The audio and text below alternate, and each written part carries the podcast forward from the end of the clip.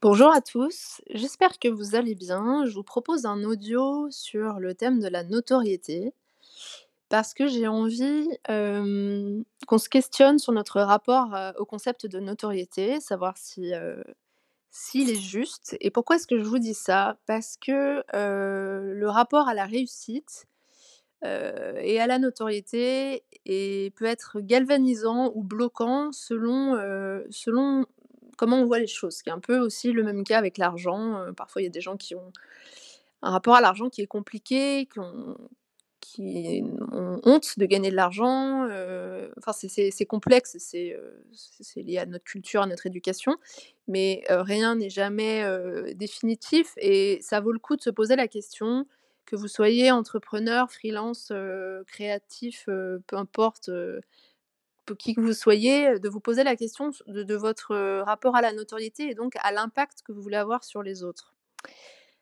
Pour pouvoir, vous expliquer mieux et introduire ce sujet, j'ai envie de vous raconter 2 anecdotes. La 1re, c'est qu'une fois, j'ai, dit à un Américain que je rêvais d'écrire un roman.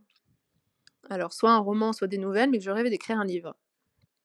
Et cette personne m'a dit: «Oh Marie, amazing, congratulations, this is awesome!» Je l'avais pas encore fait, j'avais pas encore commencé, mais rien que l'idée d'avoir envie, c'était, heu, c'était déjà génial. Donc là, on avait une vision, heu, une vision de l'envie qui est très positive. Et puis un jour, un événement presse, à l'époque où j'avais un blog, où je rencontrais, des personnes, assez différentes, j'ai dit la même chose à une femme qui avait un certain âge et qui écrivait depuis des années et qui était péniblement publiée, voire auto-publiée. Puis elle m'a dit, heu, elle m'a regardée en mais avec un dédain dont je me rappelle, heu, 10 ans plus tard et elle m'a dit: «Mais mais ma pauvre, mais c'est pas parce que tu as envie d'écrire que tu écriras et c'est pas parce que tu as envie d'être éditée que tu seras éditée, c'est dur, les places sont chères, heu, très peu y arrivent, comprendre, je n'y suis pas arrivée, donc tu ne vas pas y arriver». Et heureusement déjà à l'époque, ça m'avait fait sourire. Je m'étais dit, qu'elle avait mis beaucoup d'énergie à vouloir me dire que ça ne marcherait pas, donc il y avait quelque chose qui fonctionnait pas dans son argumentaire.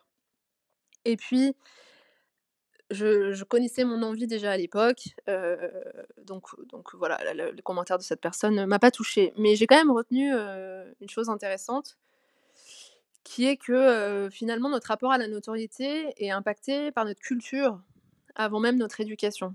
On est façonné par ça et pour avoir, vécu aux États-Unis avoir une partie de ma famille qui est américaine je ne souhaiterais pas être américaine. Pour rien au monde, je souhaiterais, être, autre chose qu'européenne, mais la vision culturelle des États-Unis ou de de la culture américaine sur, de la réussite et de la notoriété est quand même beaucoup plus positive et moins bloquante qu'en France et c'est, d'ailleurs très pénible parce qu'en France, il faut sans arrêt s'excuser, dès qu'on a quelque chose qui fonctionne bien dans sa vie, heu, s'excuser de gagner de l'argent, s'excuser d'avoir réussi, heu, X ou Y chose.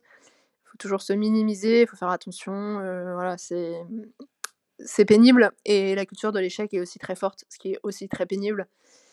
Mais vous le savez déjà, la culture américaine est beaucoup plus, méritocrate et et encourageante de ce point de vue-là. Mais du coup c'est déjà intéressant de voir qu'on est, heu, on est conditionné par ça. La 2e anecdote, c'est le post sur la majorité silencieuse que j'ai fait sur LinkedIn ce week-end. Mon Dieu, j'ai fait exploser l'algorithme, heu, en lui disant qu'il était puissant. Vous pourrez aller regarder si vous voulez, je mettrai le lien en dessous de cet audio de toute manière. Heu, mon post était pas extraordinairement intéressant, mais heu, j'ai quand même abordé un sujet, qui visiblement touche beaucoup de gens, qui est que sur LinkedIn, la plupart des gens, sont en fait des personnes qui ne lisent qui lisent, mais qui ne commentent pas, qui ne likent pas qui, enfin qui ne réagissent pas et qui qui sont en théorie, heu, absents, mais qui sont en fait juste silencieux.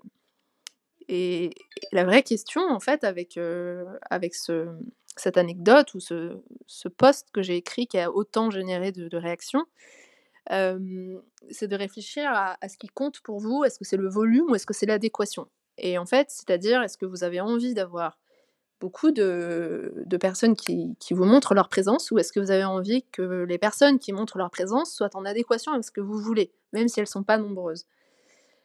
Alors c'est une vraie question et pour, heu, pouvoir réfléchir à ça et vous aider à vous positionner, je voudrais vous proposer un modèle de 5 types de notoriété pour que vous puissiez évidemment, heu, pas me dire: «Ah mais moi je suis la 1 ou moi je suis la 3, mais moi je suis, heu, 10 de 1, 40 de 3, 20 de 5», heu et que vous fassiez un mix de tout ça pour, rentrer dans aucune case, ce qui est mon mon motto, sur Builds. Mais en tout cas que ça vous fasse réfléchir, à défaut que vous ayez une réponse précise, mais que ça vous fasse réfléchir pour que vous puissiez vous positionner. Et positionner, votre rapport à la notoriété, à l'impact, pour que vous puissiez être à l'aise avec ce que vous faites et à l'aise avec, ce que vous provoquez chez les autres. Alors avant de commencer ce ce cette petite modélisation, très créative que je vous propose, 1er disclaimer, c'est que, tout a été, amplifié, j'ai grossi le trait à chaque fois, mais je voudrais vous dire 3 choses. Premièrement, la notoriété n'est ni bonne ni mauvaise. Elle dépend tout simplement de ce que vous visez, de ce que vous êtes. Deuxièmement, qui découle du 1, on peut pas reprocher à quelqu'un de vouloir être connu. C'est pas mal de vouloir être connu et on peut pas reprocher à quelqu'un, de ne pas vouloir être connu. C'est-à-dire qu'on a le droit de vouloir être invisible. On a le droit de vouloir être silencieux et on a le droit de vouloir vivre sa vie dans l'ombre. Chacun chacun son rôle, chacun sa posture et chacun sa place. Et 3e chose, c'est que ce que je vous ai dit tout à l'heure, c'est qu'on a aussi le droit de sortir des cases, sans blague et de mixer à la fois une forme de notoriété et une grande sélectivité. Donc vous verrez, c'est pour ça que je vous propose ces modèles pour pouvoir, heu, vous positionner et jouer avec, heu, les idées que je vais vous présenter. 1re chose, 1er modèle, on va commencer léger, on va commencer facile. On va parler du modèle du média digital. Donc ça, c'est, heu, le modèle du, du youtubeur, du twitcher, je sais même pas si on dit un twitcher, mais bon, du du du du streamer, c'est pas du tout mon univers, donc pardon. Heu, vous savez ceux qui jouent en ligne et qui se filment en train de jouer à des jeux vidéo en ligne. Heu, de l'instagrammeur, donc tous ces gens-là qui ont, heu, par exemple Thibaut InShape qui a 8 000 000 d'abonnés sur, YouTube, Squeezie, j'ai regardé sur internet, hein, parce que je suis pas trop dans la cible, mais qui a, heu, 500 000 abonnés. Instagram, j'ai viré l'application récemment parce que ça commençait à devenir pénible, donc heu, je peux même pas vous donner d'exemples, mais des influenceuses, Instagram, on en trouve, heu, 1 000 000 donc ce sera pas trop dur. Donc ce modèle-là, alors on ne juge pas, c'est une, heu, c'est voie comme une autre. Heu, moi, ça n'est pas la mienne, clairement, mais peu importe.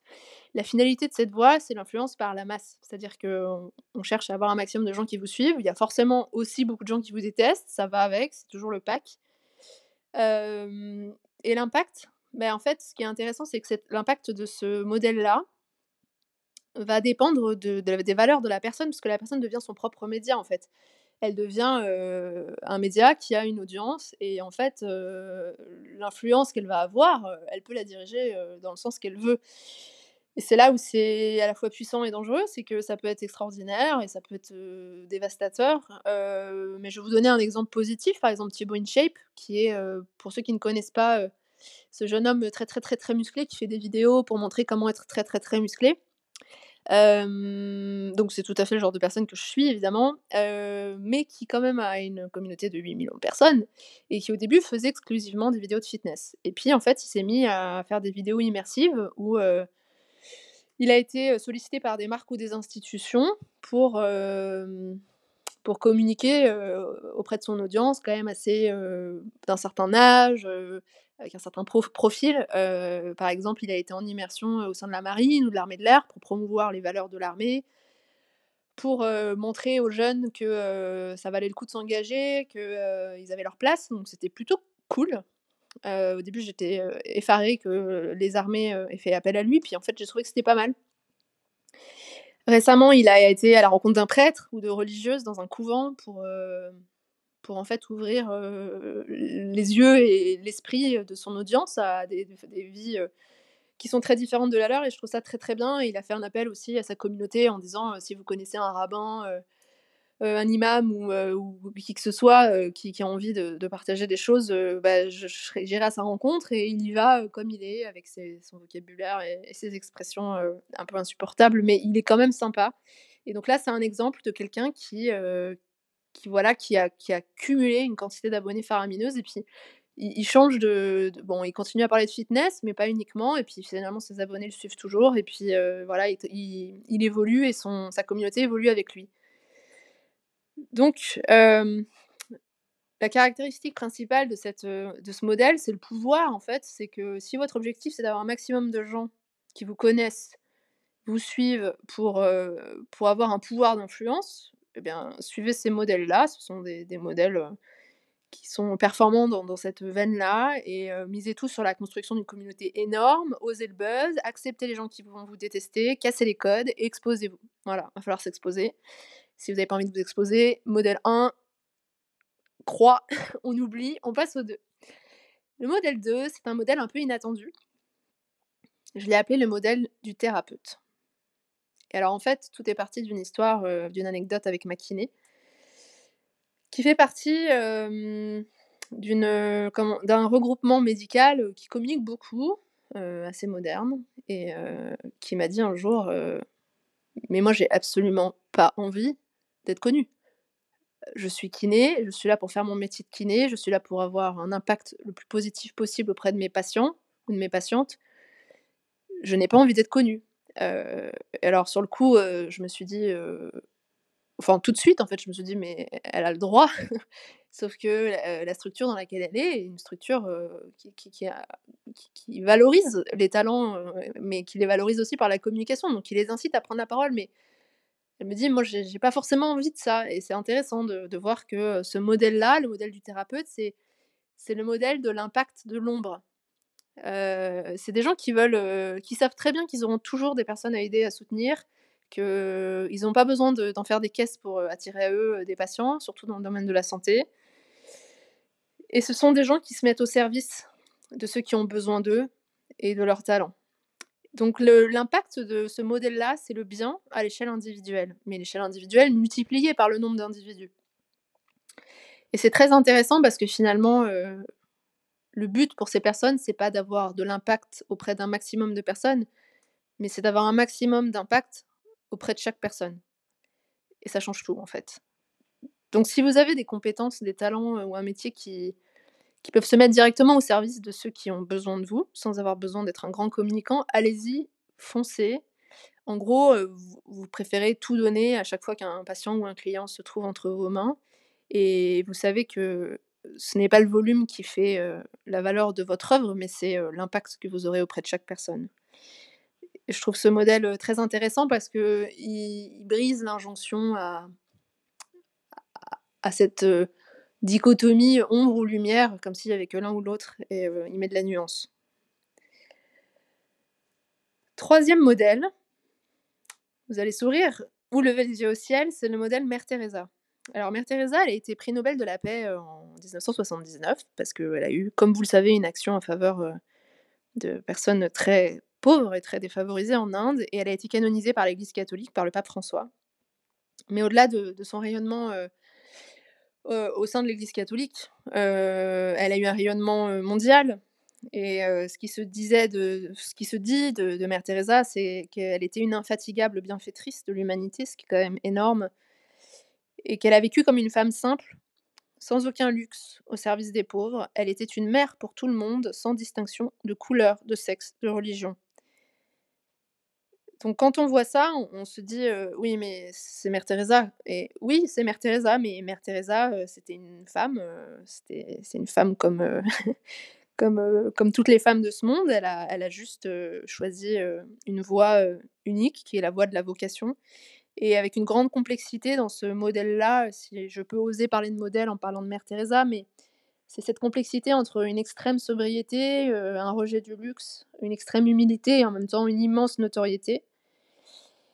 Et je pense que c'est important de, je l'avais pas prévu au départ ce modèle-là, mais je pense que c'est important de le dire parce que, on a le droit, aussi d'aspirer à, avoir un impact positif qui est volumineux tout en ayant une humilité forte. Là aussi, heu, c'est pas ombre ou lumière et c'est pas humilité et ombre ou lumière et orgueil en fait. Donc Mère Teresa était quand même dans la lumière, mais avec une grande humilité. Donc je trouve ça intéressant de montrer ce paradoxe qui casse encore, heu la binarité et hem, il y a d'autres figures comme elle, hein, heu, Nelson Mandela, Gandhi, Jean-Paul II, Martin Luther King, heu, et cetera, qui peuvent vous inspirer. Alors si vous avez d'autres modèles, qui vous inspirent, n'hésitez pas à les mettre en commentaire. Je suis moi-même limitée par ma propre culture et ma propre éducation, mais je suis sûre qu'il y en a d'autres. Le quatrième modèle, c'est le modèle le moins original et le moins surprenant de toute cette liste. C'est le modèle le plus classique. Euh, et c'est le modèle Nike. c'est comme ça que je l'ai appelé. En fait, on peut l'appeler euh, le modèle euh, McDo, mais je préfère Nike à McDo. Donc j'ai préféré l'appeler le modèle Nike. En fait, c'est le modèle de la marque qui a des produits ou des services et qui cherche à avoir le maximum de notoriété pour, faire le maximum de ventes, en fait. Donc c'est le modèle classique, RP, pub, communication, marketing, magasin, égérie, tout ce que vous voulez. Le but de, ce genre de marque, c'est de générer du CA. Ça, c'est la base. On ne peut pas reprocher à une marque de vouloir générer du CA. Mais, euh, heureusement, le monde change. Euh, et euh, aujourd'hui, il y a de plus en plus de marques qui, qui cherchent à utiliser cette puissance financière qu'elles ont, d'argent qu'elles ont réussi à, générer, de notoriété pour pouvoir aller plus loin et la mettre au service de causes plus grandes, comme par exemple la marque Patagonia qui est au service de la terre et, des hommes, mais pas juste parce qu'elle a gagné de l'argent et qu'elle veut le redistribuer, mais parce que c'est son ADN dès le départ en fait. Donc ça montre qu'on peut vraiment associer l'argent au bien pour faire, pour faire brut et court. le dernier modèle, alors, je vous cache pas que c'est mon préféré, parce que j'ai quand même le droit de vous dire ce que je préfère. ce ne sera pas exclusivement mon modèle 100%, parce que j'aurai un peu un mix, mais c'est quand même un modèle que j'adore, et c'est le modèle Daft Punk, qui est très d'actualité. Vous avez tous découvert l'épilogue du 22 février, il me semble. en tout cas, fin février, la rupture, la dissolution du duo qui après, je, crois que c'est 25 ans, mais en tout cas, c'est plusieurs décennies de collaboration, a décidé de, mettre un terme à, son existence, donc à se séparer. Et le modèle Daft c'est un modèle incroyable parce que ce sont des personnes que j'ai connues moi déjà quand j'étais adolescente, donc c'est-à-dire il y a quelques années quand même. tout dépend quand commence et se termine l'adolescence, mais en tout cas ça fait quand même quelques années. Donc et ils ont toujours je les ai toujours vus avec leur, euh, leur casque là, euh, donc ils ont été très avant-gardistes parce qu'ils étaient masqués, 24 sur 7 et et ils montraient pas leur visage et ils ont toujours mis en scène leurs apparitions publiques qui étaient très, réduites. Ils ont, fui les plateaux télé, ils ont, choisi des collaborations, triées sur le volet, ils ont dit non bien plus de fois qu'ils ont dit oui. Et ils ont construit une communauté de fans absolument euh, invétérés qui ont traversé les décennies quand même. 25 ans, c'est quand même beaucoup pour, pour un succès musical. ça me fait penser à Johnny Hallyday, qui n'est pas du tout mon style de musique de base, mais un jour j'ai été invitée à un concert de Johnny Hallyday et si j'étais un peu shamed au début parce que je me disais mon Dieu, en plus j'avais la vingtaine, donc je me disais mon Dieu, je suis invitée à un concert de Johnny Hallyday, la honte. Et en fait, ça m'a ouvert les yeux parce que je me suis dit, ce mec-là, il peut pas avoir autant de gens qui l'aiment jusqu'à venir habiller comme lui et à le suivre tout au long de leur vie sans avoir quelque chose d'exceptionnel. Donc, qu'on aime la musique de Johnny Hallyday ou pas, on peut pas, on peut pas retirer à, ces gens-là le pouvoir de rassemblement qu'ils ont. Et même si Daft Punk n'a absolument rien à voir avec Johnny Hallyday, ils ont quand même eu cette espèce de de capacité dingue de valoriser leur œuvre créative avec une musique que personnellement j'adore, mais, mais au-delà de ça, à la faire évoluer dans le temps tout en restant extrêmement sélectif et en gardant une part d'ombre. Donc c'est c'est le succès et la notoriété, mais avec une exposition moindre en fait. Donc c'est ce que je trouve très intéressant pour ce duo Daft Punk. Ça vient d'être connu et reconnu pour ce que vous faites le modèle thérapeute vous suffit pas parce que l'idée d'avoir de l'impact une personne à la fois, c'est sympa, mais vous voulez plus. Et, que vous pensez que quitte à proposer quelque chose de beau, de bon, de bien, qui améliore le monde à votre manière, autant le faire à grande échelle, un peu comme les Daft Punk. Mais vous supportez pas la voix classique, la course médiatique ou, ou de baisser votre pantalon pour que les Instagrammeurs parlent de vous, alors, alors travaillez votre style, votre extrême singularité, sortez du lot, assumez-le, soyez bon, forcément, soyez exigeants et misez tous sur une communauté d'adeptes, euh, pas forcément immense, mais pourquoi pas, mais en tout cas d'adeptes invétérés qui ne vous lâchera jamais. Hem, donc c'était le 5e, heu, le 5e modèle. Donc pour, juste vous rappeler, le 1, c'est le modèle, média digital, twitcher, instagrammeur, youtubeur. Le modèle 2, c'est le modèle du thérapeute, exemple kiné qui, qui n'a pas, de l'impact sur beaucoup de personnes, mais beaucoup d'impact sur quelques personnes. Le 3e, c'était le modèle de Mère Teresa, c'est la vocation, purement humaniste et l'extrême humilité associée à une, notoriété, énormissime. Le modèle 4, c'est le modèle classique, de la marque qui performe bien, qui a une belle notoriété, spontanée, qui fait du chiffre d'affaires et qui, choisit ou non, de dépasser, sa vocation à faire des ventes pour, faire quelque chose de plus avec, ce pouvoir-là. Et le 5e modèle, c'est le modèle Daft qui est le modèle, purement artistique, mais de l'artiste, sélectif qui, n'a pas peur de son talent, qui n'a pas peur, d'être connu et reconnu pour son talent, mais qui impose son rythme et qui décide, à qui il se montre, quand il se montre et qui choisit, l'adéquation avec son public plutôt que le volume et l'exposition. Voilà, donc je j'ai envie de vous proposer de commenter, heu, sous ce sous cet audio et de me dire les modèles qui vous parlent le plus, heu, ceux qui vous rebutent, ceux qui vous inspirent, ceux que vous aurez bien envie de mixer et surtout votre position face à la notoriété. Est-ce que c'est quelque chose qui vous attire? Est-ce que c'est quelque chose qui vous effraie? Est-ce que c'est quelque chose qui vous attire, mais sous certaines conditions? Est-ce que c'est quelque chose qui vous effraie sans condition, c'est-à-dire qu'il est hors de question et que vous voulez absolument pas vous exposer? Heu, moi, c'est une question que je me pose parce que j'ai des aspirations qui sont, hem, qui pourraient, heu, qui pourraient amener à une forme d'exposition et en même temps à un rejet d'une certaine forme d'exposition. Donc c'est pour ça que le modèle Daft Punk, me plaît beaucoup, mais pas seulement. Je le mélangerais bien à d'autres. Donc je serais ravie d'en discuter avec vous, en commentaire. Et puis, je vous souhaite une belle, matinée, après-midi, soirée, nuit, peu importe où vous êtes et surtout, prenez bien soin de vous. À très vite.